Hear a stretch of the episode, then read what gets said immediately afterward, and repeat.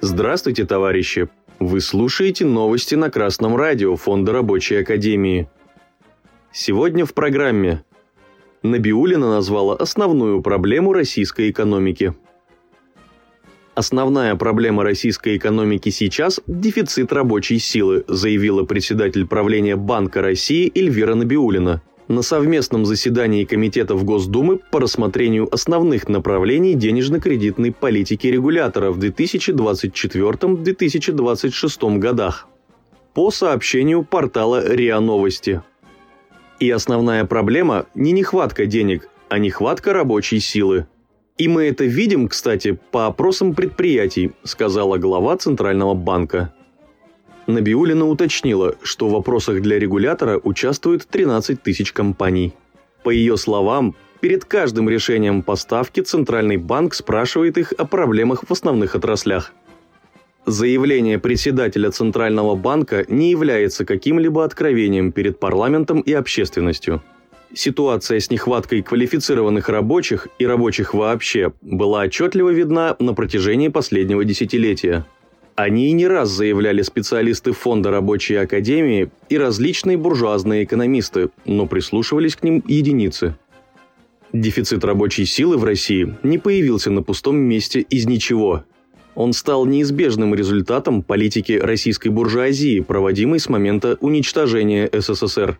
Сначала новоявленные капиталисты планомерно и целенаправленно уничтожали советскую промышленность. Предприятия закрывались, продавались, Рабочие оставались без работы и средств к существованию.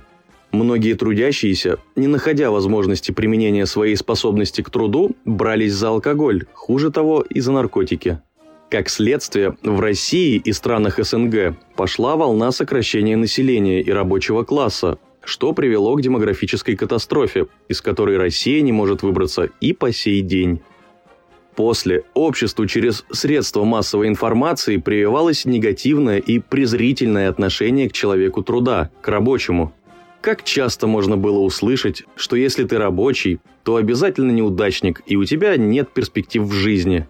Буржуазные реформаторы полностью уничтожили систему советских профессионально-технических училищ, из которых брались кадры для развивающейся промышленности – в этот же самый момент создавался культ успешного бизнесмена-торгаша, хозяина жизни и свободного человека.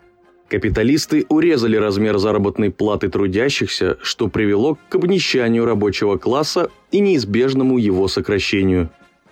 Нынешняя молодежь неохотно идет работать в производственную сферу. Собственники средств производства предлагают зарплату, которая в несколько раз ниже стоимости рабочей силы, то есть того размера денежных средств, который необходим для нормальной жизнедеятельности работника и воспроизводства его семьи. Сфера производства в России на сегодняшний день держится в основном на старых кадрах. Это трудящиеся в возрасте от 45 до 60 лет.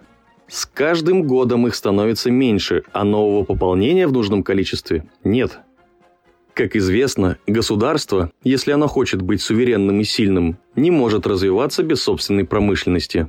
А промышленность, в свою очередь, невозможна без квалифицированных кадров. Российская буржуазия неохотно собирается решать назревшую проблему.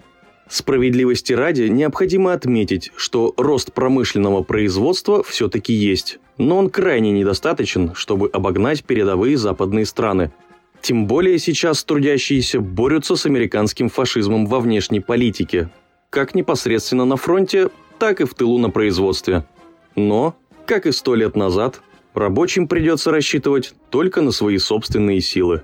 Сила рабочего класса в его объединении, солидарности. Повысить уровень своей заработной платы и улучшить свои условия труда трудящиеся могут только через коллективную профсоюзную борьбу – потому как практика показала, что только коллектив трудящихся в состоянии бороться против произвола буржуазии и ее безразличия к нуждам рабочих. Трудящиеся должны помнить, что на дворе капитализм. Просто так буржуазия ничего не отдаст и не пойдет ни на какие уступки. С вами был Юдин Илья с коммунистическим приветом из города Остров –